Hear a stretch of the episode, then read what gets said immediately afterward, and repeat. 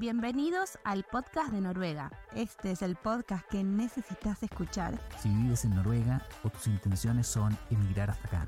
Semanalmente compartiremos experiencias, consejos, aventuras y desventuras. Acompáñanos a reír y a reflexionar juntos. Estamos acá para que sepáis que no estáis solos. Muchísimas gracias por escucharnos y nuevamente, bienvenidos, Bienvenidos a todos. Bueno, tenemos mucha suerte el día de hoy porque nos visita la única persona que hace traducción literaria del noruego al español que le sirve a toda la comunidad de Latinoamérica.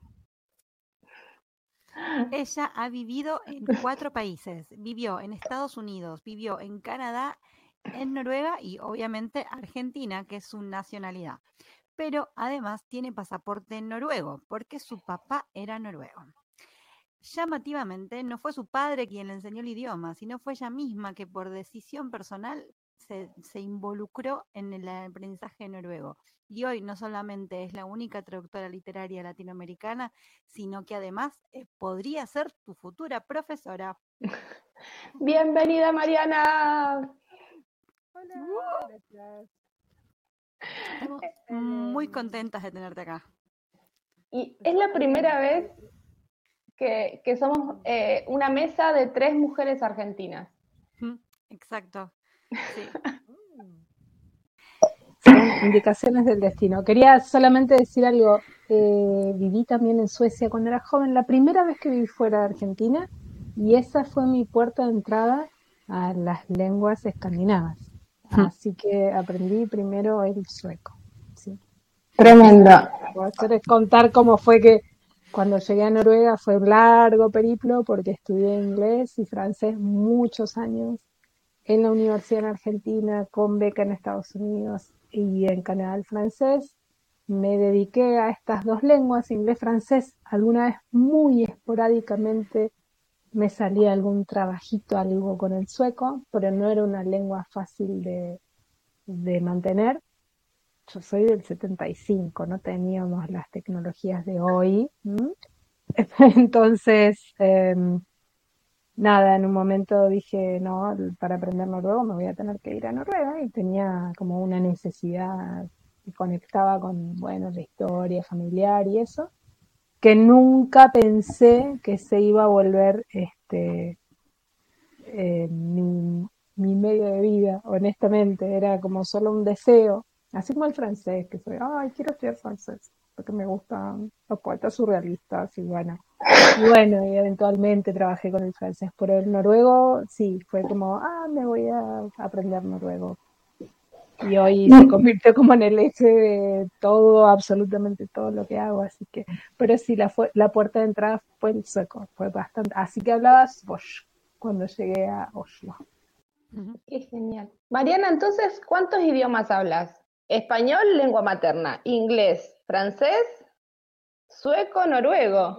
Sueco, pero yo cambiaría ya los, el orden, sí, español lengua materna y el segundo como lengua B, digamos, el inglés y el, y el noruego. El inglés quizás por la cantidad de años de estudio y también de exposición a la lengua, de uso profesional. Y el francés y el sueco vienen como más allá, pero bueno, ayer estuve con un colega eh, sirio que traduce del noruego al árabe y que en un momento me dice, extraño francés, on se francés y bueno, eh, están ahí, esas nomás. Y si pudiera, si pudiera no trabajar, seguiría. Tengo eh, la deuda del italiano, por ejemplo, que tengo familia italiana también. No alcanza el tiempo para estudiar todo. Políglota total. Definitivamente. Se, se hace lo que se puede. No podría ser otra cosa, honestamente. Sí, no, es maravilloso. Y que quizá eh, hay algo que hemos estado investigando sobre tu historia que llama mucho la atención, que no, lo que vos haces es algo que no se puede estudiar.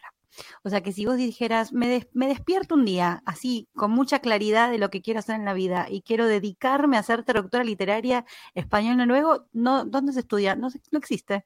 No existe. Sí, bueno, mira, en Buenos Aires hay, en Buenos Aires se puede hacer, hay, hay dos instituciones que, que dictan la carrera, yo no la he cursado, pero sí tengo colegas muy queridos, este, queridas, que han estudiado y son escuelas terciarias de, de- son muy buenas, pero no son muchos lugares en el mundo donde puedas hacer eso, ¿sí? Pero además son científicos literarios, o sea, es todo lo que Claro. excede a lo que es la traducción pública.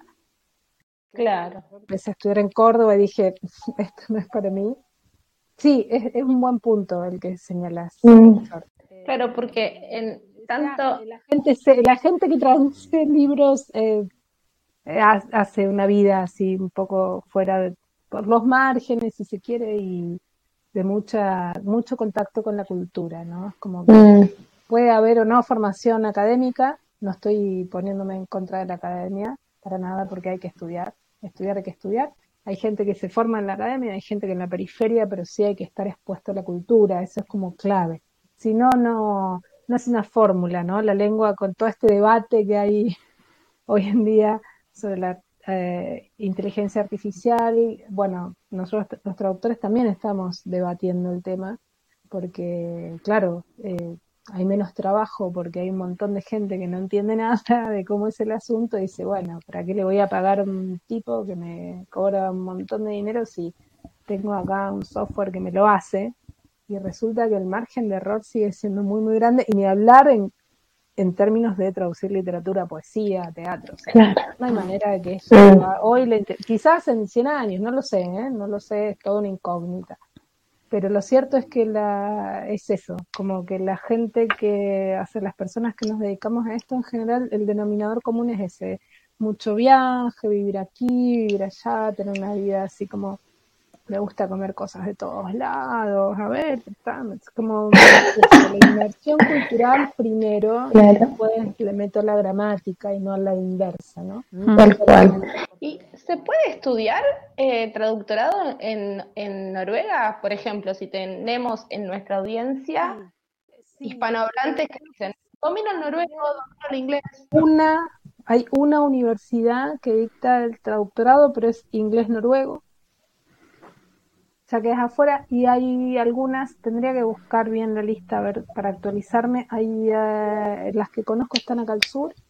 Eh, se llama Intercultural Communication. O sea, no, porque justamente Noruega está dentro de la lista de países donde si quieres ser traductora pública o intérprete, que son funciones similares, que Sí. tienen que ver con traducir. ¿Qué es el- ¿Cuál es el rol de un traductor público o de un intérprete?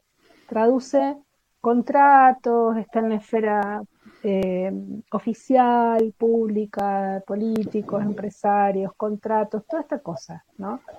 Después hay un montón de gente que traduce, que es donde yo entendí en ese momento en la facultad, dije, "Mm, yo todo eso no quiero hacer.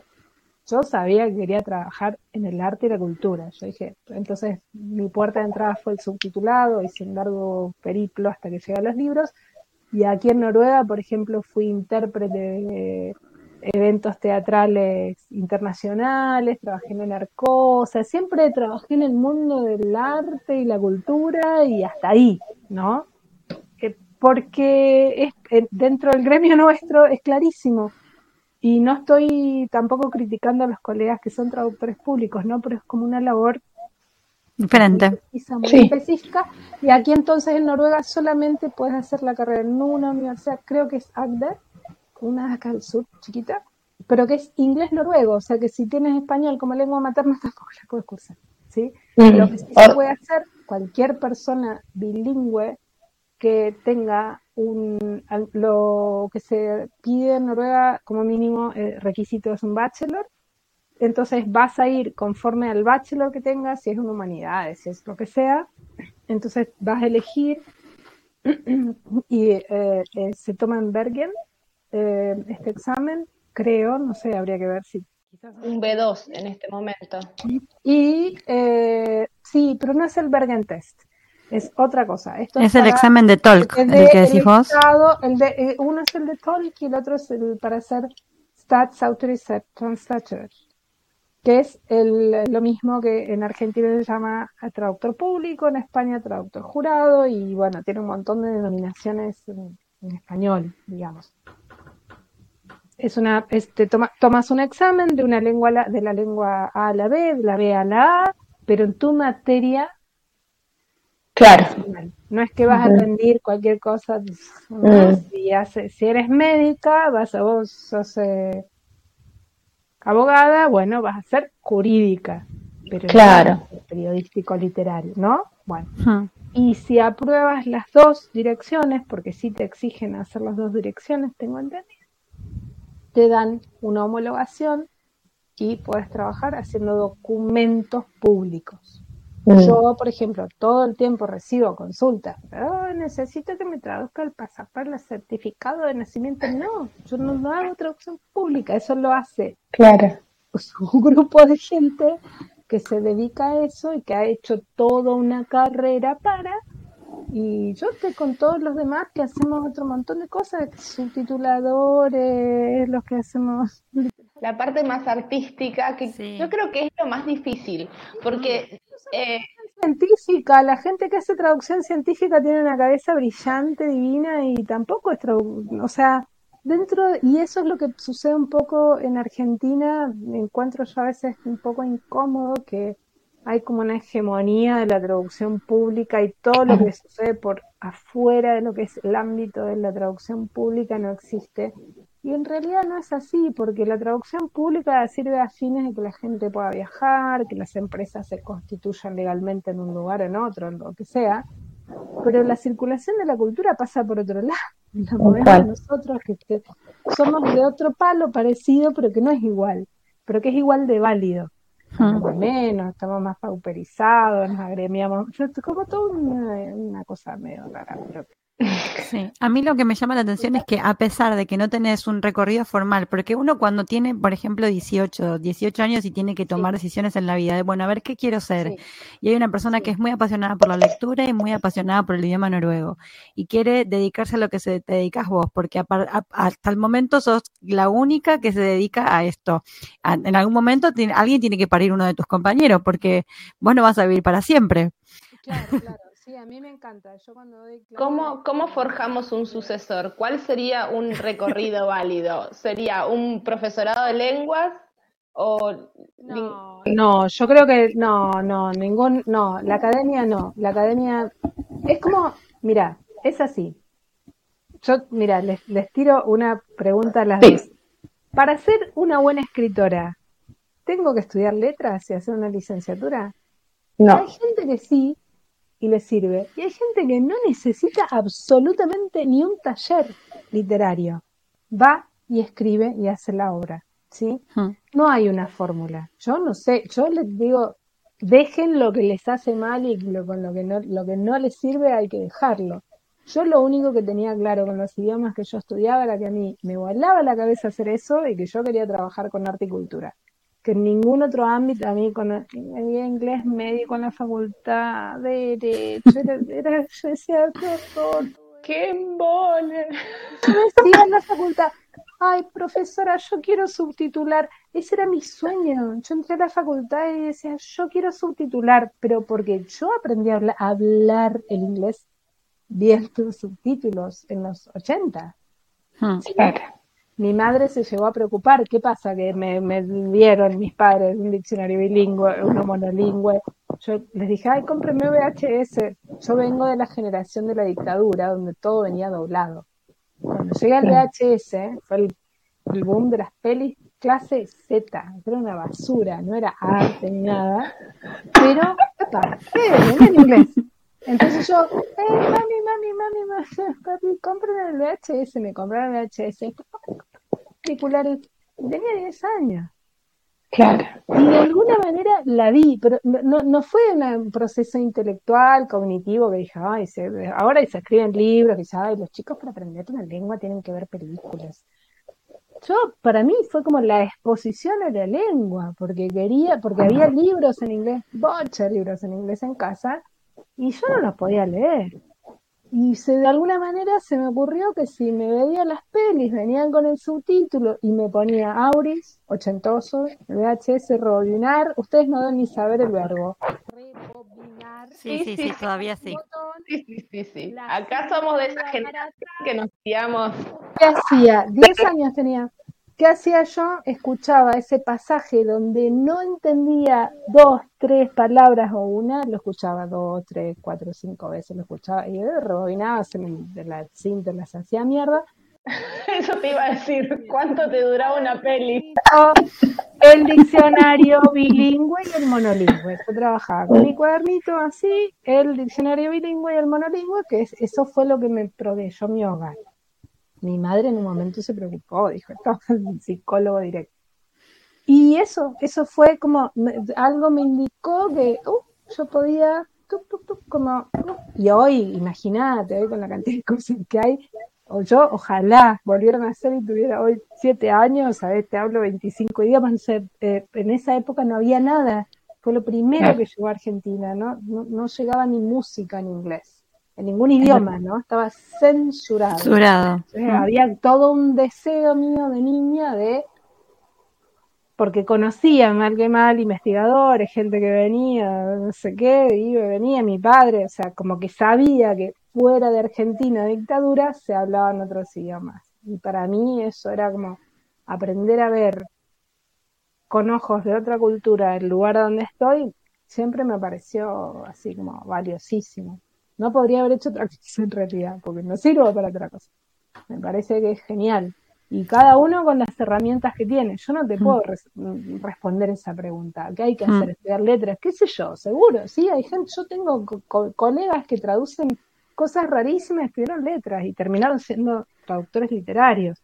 Y a otros que, o sea, es como una tiene que ver con qué has hecho en tu vida, tus intereses, no, no, se estudia en ningún lado eso es algo que sucede.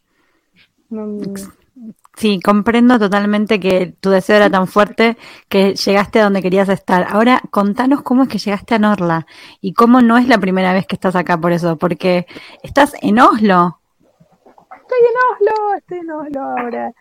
Llegué a Nurla por una invitación de una editorial eh, cordobesa que me invitó a traducir a Arne que es un dramaturgo noruego contemporáneo con quien estuve la semana pasada. Eh, la crítica, la crítica internacional lo considera el nuevo Ibsen, ¿no? Como está Ibsen, Jung Fosse, Luigra. Esos son los tres grandes a nivel internacional, pues, digamos, conocidos referentes de la literatura y la dramaturgia de Noruega son esos tres nombres.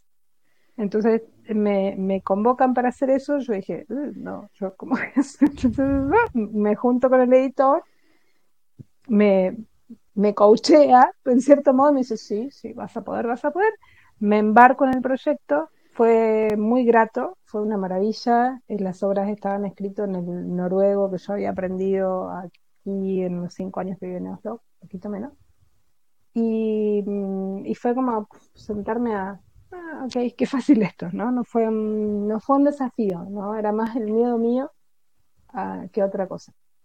Y esa, esas dos traducciones de estas dos obras fueron financiadas por Nurla y bueno, ahí ya uno ingresa en este sistema de subsidios y de que al principio yo solo me dedicaba a traducir libros cuando alguna editorial me llamaba cosa que es raro, porque la gente que, por ejemplo, traduce del inglés al español, tiene que traducir mucho y llevarle a las editoriales en otras lógicas, y a mí me vienen a buscar. O sea, las personas que hacemos pares de idiomas raros, tenemos esta particularidad que bien el proyecto te lo dan, te llaman y te dicen, che, hola, ¿querés venir a hacerlo? Sí, no, ¿cuánto querés? Después viene toda la parte de negociación pero si se trabaja con dos lenguas hegemónicas, como son el inglés, el, el español, el inglés, el francés, em, no hay competencia, claro. mucho, buscar el mm. trabajo, que te publiquen, etcétera.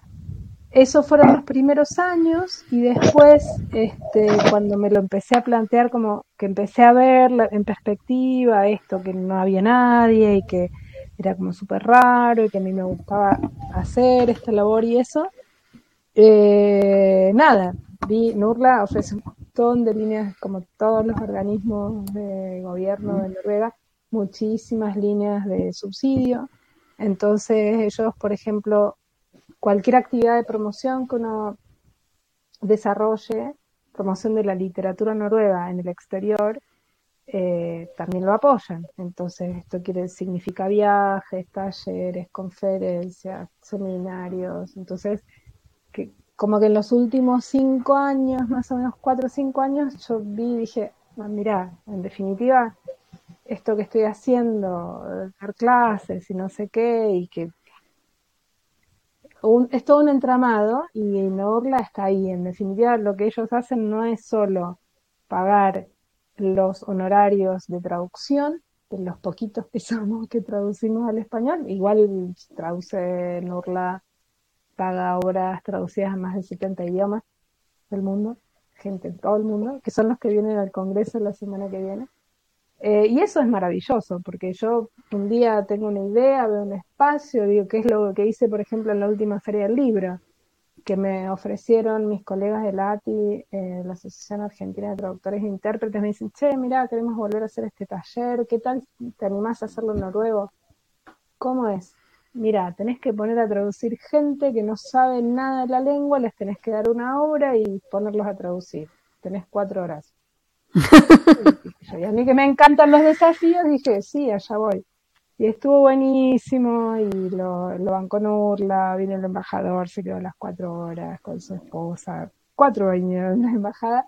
Estuvo muy divertido además porque yo soy así, muy desacartonada siempre en todos lados y no paro de hablar.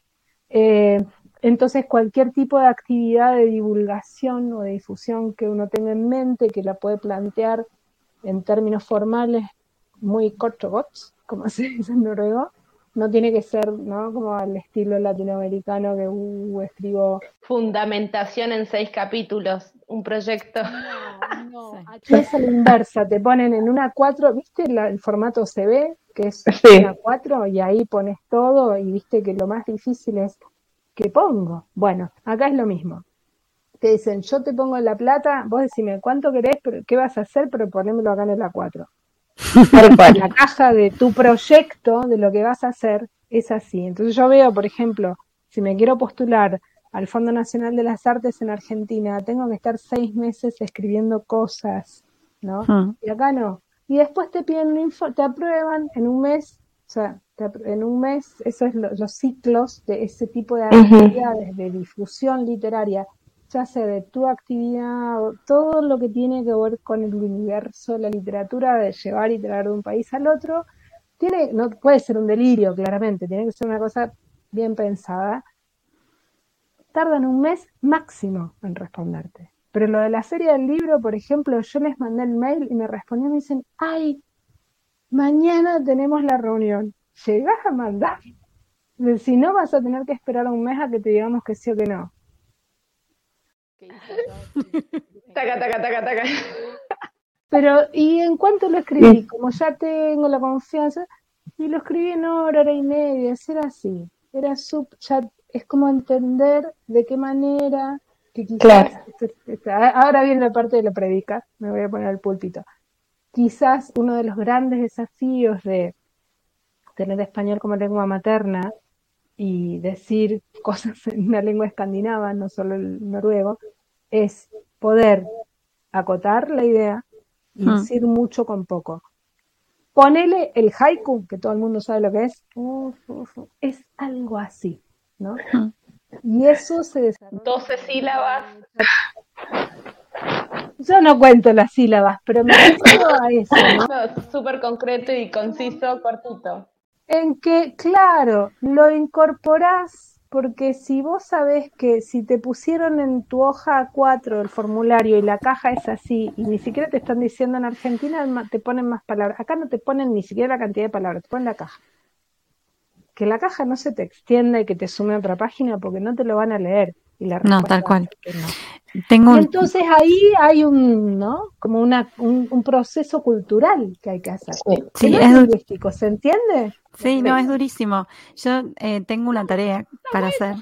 Sí, no, está buenísimo el proceso, pero eh, yo ah, todavía este fin de semana me voy a sentar con mucha paz y mucha eh, parsimonia a escribir 500 palabras para mi primera tarea del máster en noruego. Y son 500 palabras, ¿entendés? Pero me cuesta pensar cómo voy a lograr responder con solo 500 palabras. Porque yo siento que pienso en de una lengua romance. Sí. Somos barrocos. O sea, a ver, adornamos todo.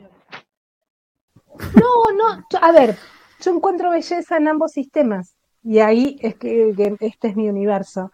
A mí me conmueve eh, esta, esta capacidad de síntesis, este cot o bots que tienen, me, me, conmueve porque digo, qué bueno. Pero a su vez hay cosas del español barroco, o sea, Buenos Aires, ¿me entiendes? Del lufar, todo eso que es súper enrevesado. Es muy, muy rico, son distintas riquezas. Sí.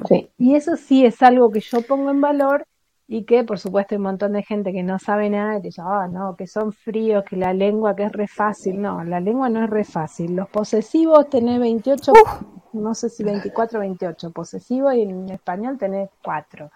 Dejate de joder, de Eso en la gramática. No nos vayamos a, a la etimología.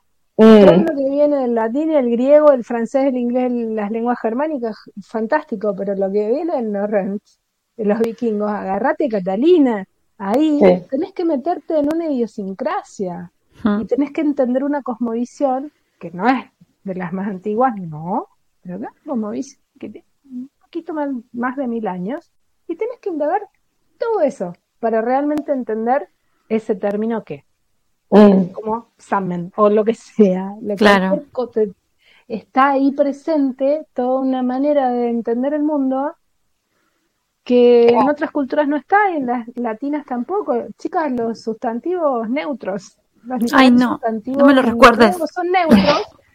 Yo, de hecho, me apunté en el congreso la semana que viene, hay un panel, y por supuesto me apunté, porque yo doy talleres sobre el tema a otros traductores que hacen otras lenguas, pero que les sirve igual Hmm. a nivel teórico, esta cuestión de qué hacemos cuando una lengua tiene sustantivos sin marcas de género y lo tenés que trasladar a una lengua, a un sistema que tiene marcas de género. Es un quilombo, no te pones nunca de acuerdo. Y en el ámbito editorial te puteas con el editor y la editora seis, siete, ocho meses y yo quiero esto, yo quiero esto, no porque es neutro y entonces, y yo nunca les doy la E, no les doy, no les ofrezco a los editores todes, les ofrezco otra cosa y no les gusta, quieren el todos, no son ya. Complicadísimo. Sí. aparte como, o sea que... Piensen en términos tan simples como van, que es niñe o hije, mm. porque después tenés la manera de decir hija o hijo, pero hay uno que es neutro. Y entonces dentro de, por ejemplo, todas las designaciones afectivas, sexoafectivas, familiares, este Freldre, Sösken, la lista es larguísima, no tienen traducción al español. No. Sí. Y le pones la E y todo, tenés todo el mundo en contra, eh, casi todos los países hispanos todavía detractan, Argentina va un poco a la vanguardia, por suerte, pero también hay mucha discusión. Sí. No se sabe en qué va a terminar. Y tenés que hay una pérdida, porque ahí hay un valor cultural, y es un valor mm. cultural de esta lengua anclada en el medioevo. Sí. los tipos la tenían tan clara en una sociedad igualitaria, donde tenían otro término para designar y decir hije, que no era hija, no era hijo, y no era padres. Yo voy todavía a las reuniones de la escuela de mis niñas. Queridos padres, y hay dos, y las otras chao, flaco, tal cual, ¿no? Y acá como Sí, Sí, bueno, el, el, alemán también tiene el, el, el de Adidas, el, neutro lo tiene. Eh, mi segunda lengua fue el, el, alemán y lo adoro. Y el alemán tiene mucho adjetivo, mucho verbo, entonces, y el, el noruego es bastante más concreto. Eh, y le estoy encontrando como el gusto a eso, a, a hacer como la, la precisión. Yo creo que es un un lenguaje precioso por lo conciso que es y es como que va directo al hueso. Eh, no te anda con vueltas. corta la bocha, te quiero decir esto y te lo digo sin, sin dar lo necesario. Lo justo Sí. y necesario. así. Hay algo que me gustaría saber cómo es tu opinión de tu percepción de la cultura noruega, pero hay algo, obviamente que hay diferencias que son notorias de muchos aspectos, pero a mí algo que me encanta de la cultura noruega es la honestidad que tienen, Mm. que son súper upfront. No, esto es así. Y que es maravilloso porque yo me siento tan cómoda por, Compro, compro. Ah, mi Sí. padre era así. Mira como, sí, no, me gusta, no, sí, me encanta. Mm. Sí. Y si está bien, está bien. Y si no está bien, eh, yo siento que hay un mensaje ahí. Eh, que en- en lo- con lo La que yo... ¿no? Em, me pasó una vez que estaba en una reunión de profes y me senté al lado de un profe que no conocía, de, de escuela secundaria acá en Noruega. Acá, Entonces, acá. Sí, entonces le cuento, yo estaba dando español, ¿no? Y había justo una reunión de profes y fui. Y era una cena, entonces le pregunto cómo está, cómo se siente, y me dice, bien, pero, y mm, casi como de la nada, eh, me pregunta, ah, ¿sos nueva? Le digo, sí, me pregunté, ¿cómo estás? No, la verdad estoy re contenta, re interesante, yo la estoy pasando bárbaro, yo estaba, nada, tocando el cielo con las manos, no podía creer, estaba re divertida en la escuela. Y le digo, ¿vos cómo estás? No, yo estoy re desmotivado, la verdad.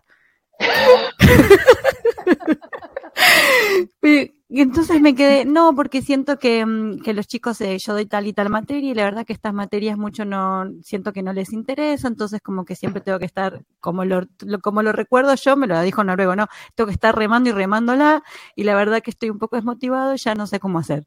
Y es como, me acabas de conocer. Es un montón de información que no sé cómo manejártela en este momento. Claro, con mis limitaciones Sí. del idioma también, ¿no? Que, pero, eh, da- y yo siento que me pasa mucho. eh, el otro día también mi vecina mm, tiraron un árbol abajo que tenía 300 años porque tienen que construir algo. Cosa que es durísimo No, para la cultura. No se puede, no. No, es que no, no es que lo tiro abajo. Se puede hacer eso. Y lo que pasa es que están construyendo una estación de Tibane.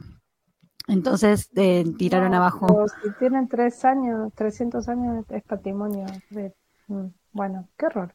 Sí, bueno, yo no sé exactamente si tienen 300 años. Mi vecina me dijo tiene como 300 años. Y fue un dolor. Hay árboles que viven eso. Entonces me, me dice eh, que se contactó con, digamos, con quien tenía que contactarse, ella es noruega, para quejarse por, porque habían tirado abajo esos árboles y que le explicaron igual las personas que estaban ahí que por los, las- las- la estación de Tibane que están construyendo eh, no lo podían mantener al árbol porque si no se iba como a derrumbar el área, no sé, viste, cosas así de construcción. Claro, sí, sí, sí, sí, sí, que puede que tenga algo de verdad, qué sé yo. Y entonces me, me, me la cruzo cuando estaban ahí la gente, de yo no entendía qué estaba pasando, estaba llegando tarde como siempre, soy latina, entonces me la, me la cruzo ahí y la veo ahí con una cara de enojada y sigo caminando. Y el rato ay, nos alcanza ella con una cara muy enojada, me mira y me dice, estoy muy enojada.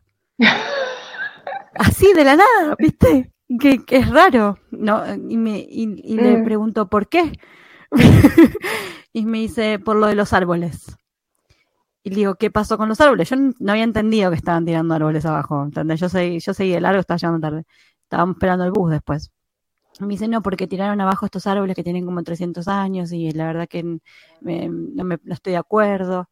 Pero también, como muy sinceras, ella, Mm. ella nunca dijo, bueno, sigo mi camino, voy a mi trabajo y me como mis sentimientos. No, como siempre, ahí.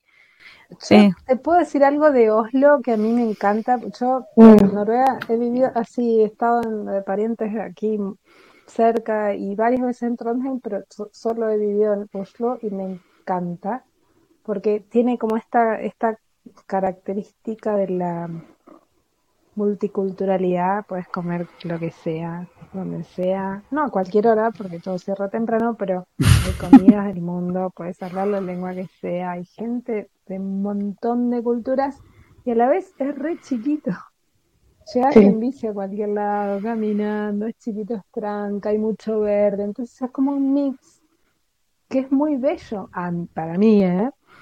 Mm. Es como, como que reúne las mejores condiciones. Hay parques, se puede andar en bici, nadie te pisa. No te roban, bueno, un montón de cosas, ¿no? Y esto de la diversidad cultural, etcétera, etcétera. Eh, a mí eso me, me conmueve de este lugar, Mm. honestamente. Eh, Eso iba a decir. acá Que- no hablas la sí. lengua local. Te perdés de todo eso. Y muchas veces, lamentablemente, yo escucho de gente que migra, que decide venir acá y no sé qué, que los noruegos son fríos, que son racistas, que son cerrados, que no tienen vida social, etcétera, etcétera, un montón de cosas, ¿no? Y a mí me parece que son miradas bastante sesgadas y muy subjetivas, porque en, lo que a mí me pasó, pero tampoco me pasó en otros lugares donde viví. Igual para mí es una lectura también bastante, bastante superficial, porque también hay muchas personas que migran eh, y dicen, no, si en Noruega yo puedo sobrevivir con el inglés. Entonces pasan años acá, sobre todo la gente de Oslo. la semana pasada conocí a, un inglés que vive hace 12 años en Oslo, se casó, tuvo una hija y, y todavía no habla, después de 12 años, como no, como habla inglés y no necesitó el idioma, eh, entonces hay toda una dimensión cultural uno se la pierde. Si no necesitaríamos, es más, hay tanto hispanoparlante en Noruega que ni siquiera, si no, si sos hispanoparlante y no hablas inglés, hoy en Noruega sobrevivís, porque es tan grande la comunidad hispana. En Oslo. Mm capaz que envergue. Te vas a cualquier pueblo y te vas a encontrar con cuatro o cinco perejiles que pero no. es la segunda lengua, ¿sí? Y hay gente que vive ahí generaciones sin aprender el inglés. Bueno, y acá imagínate, claro. Por eso, yo creo que el punto de quiebre es ese. Hablo la, lengua y me copo a ver si contacto con la gente o no. Después te puede gustar más, menos, qué sé yo. Pero yo ese primer día y, y, no me vi con nadie, no visité amigos, familia, nada. Lo único que hice fue pasear y me la pasé hablando horas. Hablaba con gente desconocida y hablábamos de Sí, igual en mi experiencia viviendo en un pueblo chico, yo estoy a casi 200 kilómetros de Oslo, es un pueblo de montaña, donde la comunidad hispanohablante somos en este momento eh, tres, porque mi hijito ya empezó a hablar, eh, y, tres, o sea, mi hijito y tres adultos.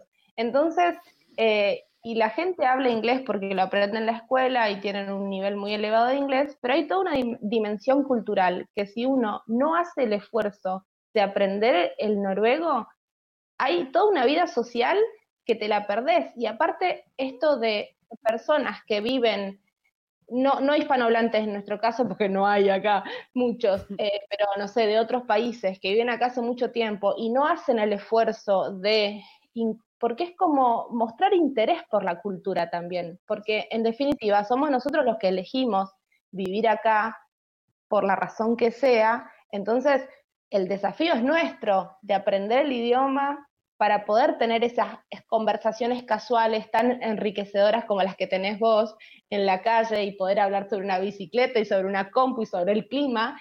Eh, y son eh, conversaciones que, te abrazan el corazón y te hacen sentir bienvenida, pero justamente porque uno eh, habla la lengua. Sin el idioma uno está totalmente aislado en lugares como estos, donde no hay muchos hispanos y donde, bueno, para ser snil, ¿no? Para ser amable, la gente se va a comunicar con vos en, inglés, eh, pero hay todo una dimensión a la cual no vas a acceder porque no te enterás de lo que está sucediendo a tu alrededor. Eso también, a ver, traspolémoslo, eso, eso pasaría en Argentina también. Vos venís de Alemania, ¿eh? Totalmente. Semana todo el mundo te pasea y si no te copaste a aprender español, ¿quién te habla en inglés? Olvídate. Eso es, una lógica de, las sociedades, del mundo. O sea, si vos, y me encanta lo que decís, voy a retomar esa idea. Nosotros elegimos, distinto es los flüchtlingers, ¿no? Exiliados, gente que se va de un país porque hay una guerra, una ocupación, una situación violenta, eso no se puede comparar. Pero la gente que migra voluntariamente por X motivo, no importa, todos son válidos. Podés yo, es, ese es mi punto, ese es mi límite y ahí me pongo la gorra y digo, no, chicos, no. Si vos elegiste ese lugar y estar, criticarlo, no hablar la lengua, decir que son, no tienen vías, o sea, yo cuando, yo me, yo directamente no abro el diálogo con la gente y me dice, no, porque los noruegos son cerrados, no, porque son tal cual. La mesa de al lado y me tomo la birra con otro. No me, no sirve esa actitud, no sirve en Noruega y no sirve en ningún lugar del mundo. Si te vas Tal a cual. Francia te va a pasar lo mismo, tenés que hablar francés. Sí. ¿Mm? Tal Si cual. elegiste el lugar. Sí. Ah, Otra ahora- cosa, perdón, que para cerrar eh, el tema, que así como ustedes dijeron, sí, los noruegos en Oslo son como redirectos, te dicen las cosas así, acurat, ¿no? Como directo al grano. Eh, en, estos pueblos que son todas montañas, valles y en cada valle hay un pueblito. Entonces, la manera de comunicarse es totalmente diferente y yo lo que veo es que eh, priorizan el hecho de ser cordiales a, ser eh, directos y muy sinceros. Entonces, eh, solo si tenés un grado de confianza grande con la persona, te va a decir, eh, hola, ¿cómo estás? Y te va a contar lo que le pasa. Y si no, directamente va a evitar responderte. Y también tienen una manera muy, porque incluso tienen un eh, trick, un, un Expresión. dicho, una expresión para hablar de esto, decir que eh, en este, me lo dijo mi profe de noruego de acá, que em, no tenemos la costumbre de, de ir directo al grano, sino que lo que hacemos es revolver el gröten, ¿no? Como eh, periféricamente, claro, periféricamente decir algo. Yo en, en un momento eh, critiqué una me- medida política que eh, se tomó en, en nuestra comuna, en nuestro municipio, y este profesor con el que estaba hablando, que estaba totalmente de acuerdo conmigo, no me dijo, sí, este tipo es un idiota. Lo que me dijo es, eh, tu pequeño niño que va al Barnehage tiene un nivel de inteligencia mayor que esta persona. ¿Se entiende? No, por eso también Entonces- se habla así en la capital.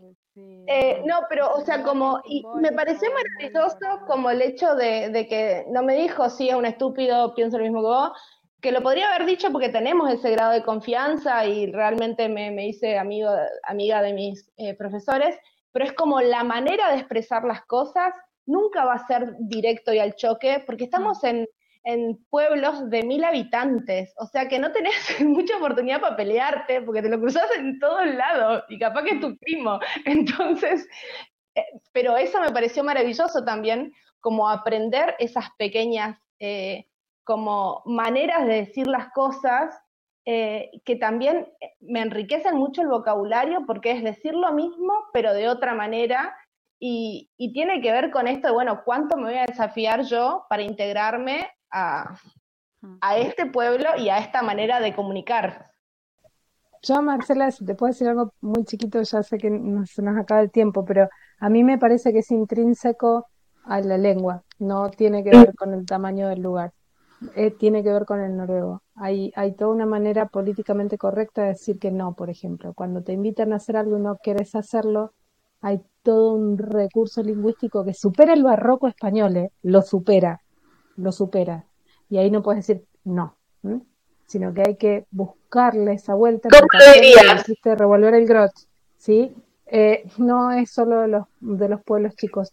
Hay toda una manera muy elegante y el inglés también tiene un poco de esto, el inglés Ingla- de Inglaterra. Inglaterra. Eh, Mm. de decir, cuando, sobre todo cuando tienes que plantear cosas difíciles, que son que no, que mm, hay como se- hay un, una- un uso del lenguaje muy sofisticado, pero que a la vez es muy poético. Después se puede discutir si es hipócrita, no, no sé qué. ¿sí? Pero yo eso lo, lo asocio más a la, a la estructura de la lengua y de una idiosincrasia y de Mm. como no debo herir los sentimientos del otro, cuando voy a decir algo negativo tengo que buscar la manera, yo lo enseño en mis clases, tengo que buscar la manera de decirlo de forma tal que, mm, como a los niños, por ejemplo, eso, eso, eso es grandioso, que acá a los niños nunca se les dice que no. Se les dice que no, pero con una vuelta re larga. El Mm. mensaje es no, no lo hagas, pero no le dices y que llore. Ah, yo me Petra, ah, y así. Hay como una vuelta al lenguaje cultural que es muy interesante, que después hay gente que dice son hipócritas. ¿Por qué no lo dicen? Hmm. Em, em, queremos aprovechar este momento para que nos cuentes cómo es esto de tomar clases con vos. Para todos los que nos están escuchando y están súper curiosos de aprender noruego. ¿Qué sé yo? Nada, es eh, ¿qué puedo decir? Las clases de noruego, lo único que les puedo decir, no, conmigo no, con cualquiera, las clases se puede tomar en cualquier lado. Yo creo que eh, lo, más importante es, ser em, responsables, em, dedicarse, hay que estudiar. Em, yo sé algo que nunca me ha gustado, que por ejemplo en Argentina, que la gente políglota es como medio rara y somos unos locos sueltos que andamos por ahí y lo, lo primero que te dicen, ah, pero vos tenés facilidad. Sí. no, che, yo me puse a estudiar. O sea, jodeme.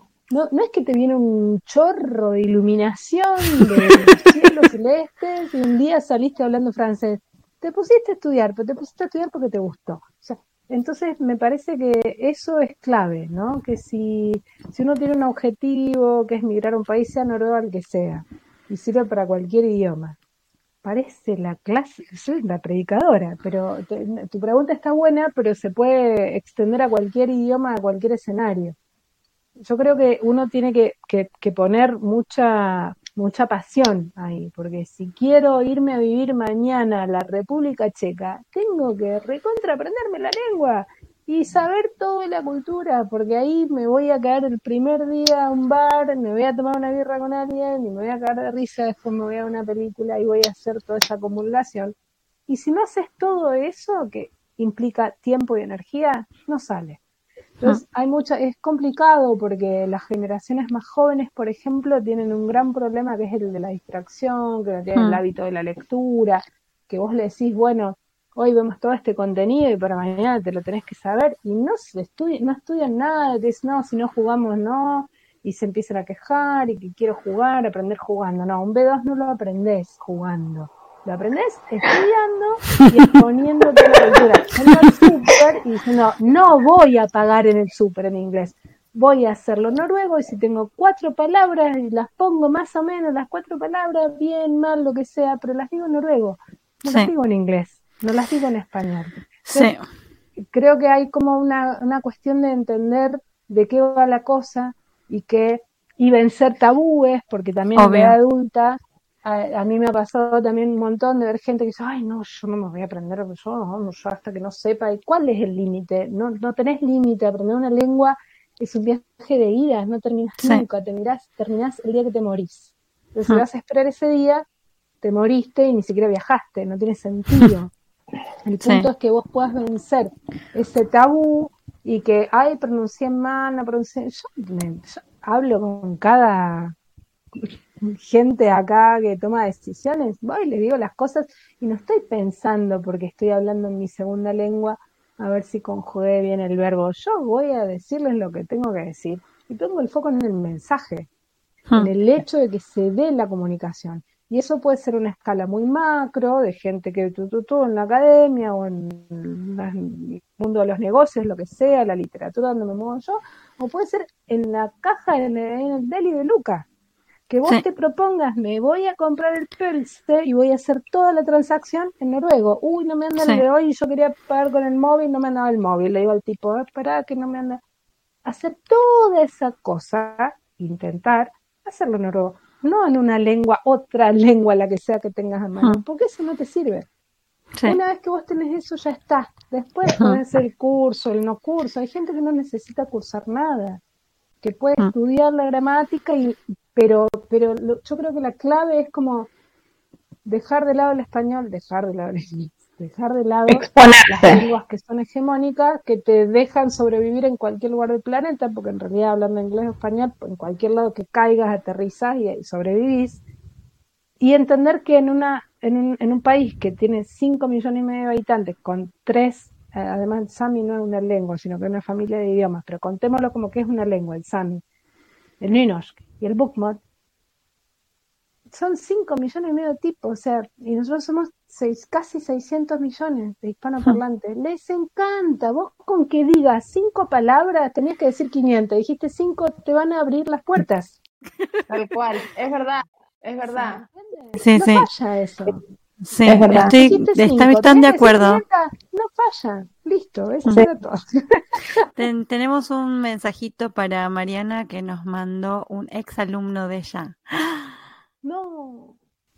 ¿Qué dice? De- que diga cosas buenas, por favor. ¿Qué Hola dice? Mariana, bueno, muy contento de que te hayan invitado ahí al, al podcast de Noruega, te lo súper mereces. Y te mando este mensaje para agradecerte de parte mía y de Solomeya el, el habernos guiado por este proceso de aprendizaje del noruego, eh, siempre alentándonos a superar el miedo, a comunicarnos en una lengua extranjera y, sobre todo por habernos transmitido tu amor por esta maravillosa cultura que hoy, que hoy sentimos un poco más nuestra. Sos una excelente profesora y sobre todo una gran persona y espero que en tu próxima visita a Oslo podamos, podamos encontrarnos. Saludos míos y de Solomeya. Sí. Tu club de fans. Son brillantes, no, no. Jonás y Jonás. A Solomeya sí lo vi la semana pasada. Jonás y Solomeya, no, son otro viaje de vida, un placer. Mm. Bueno, y también, ¿ves? Enseñar una lengua tan pequeñita te hace cruzarte con gente que es súper hermosa y con la que aprende, yo salgo aprendiendo más, digamos. Yo soy la que aprende Mm. en esos espacios, son espacios de intercambio. Sí. Mirá, Importan- importante aclarar que Jonás eh, aprobó el B2. Así que, eh, primero que nada, eh, felicitaciones a él. Ahora. Sí, justo. Eh, pero es re importante que primero felicitarlo porque estamos muy orgullosos de, de su trabajo y segundo, eh, el segundo orgullo, Mariana, que le enseñaste a Jonás y lo apoyaste y, ahí, y aprobó el B2, que no es cualquier cosa. Así Bueno, que No, no, pero es mérito de él, es mérito de él. Yo, él fue el principio nomás. el- Ahora estás en Oslo, pero en, en tu semana eh, normal, eh, ¿vos das clases online? sí, ahora Estás no tengo una vida normal. Bueno, en tu vida sacamos normal. clases, sí, sí. Doy clases, doy clases. Empezó un poco así como una actividad adicional a las traducciones en plena pandemia, que yo dije, ah, ¿quién va a querer estudiar noruego online? Y al, al- al día siguiente fue la embajada, fue una propuesta de la embajada noruega en Buenos Aires, eh, y, la persona de ahí dentro que me lo propuso, que todo el mundo en pandemia estaba así un poco. Me, Digo, sí, pone ahí, pone mi teléfono, mi mail. Va a querer hacer esto al día siguiente, tenía 10 alumnos. Resulta, yo no lo sabía en ese momento, pero en Buenos Aires había dos, tres eh, chicas de aquí en Noruega que pudieron salir y volverse a Noruega, entonces quedó desierto todo un universo pequeño, si se quiere, de gente que venía estudiando, había gente que, entonces heredo un grupo, se había armado en algún lugar en Buenos Aires, que eran 10, que hacía tres años y pico que estudiaban juntos. Entonces quedé ahí, y fue para mí como, wow, ¿qué es esto, no? También me había pasado eso con las traducciones. Dije, wow, qué raro esto. Nun- o sea, nunca me lo había puesto como una meta ni como un objetivo, sino que fue algo que la vida me dio. Me dice, hola, ¿querés? Me llamé a una editorial. Y esto de las clases fue parecido. No vino una editorial, vino de la embajada. La- y hasta el día de hoy me río por- porque fue como, ¿quién va a querer estudiar noruego online? ¿no? ok, Hay todo un universo de gente buscándote, Mariana. Claro, pero hay un montón. Yo tuve más de 100 alumnos en, en, en Argentina en dos años y pico. O sea, una cosa, pero de, de locos, de locos de no poder con la demanda. Y sí, ahora estoy trabajando por un instituto de Noruega, full time. O sea que no puedo hacer más nada. O sea, porque, porque necesito dejarlo, o sea, comida corta.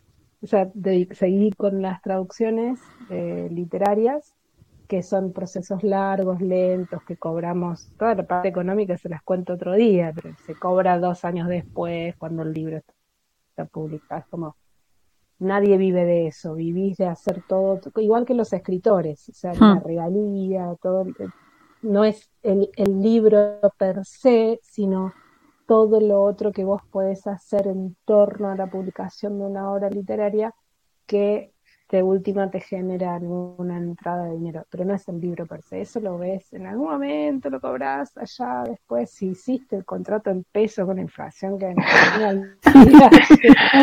hay que hacer los contratos en dólares o en coronas noruegas.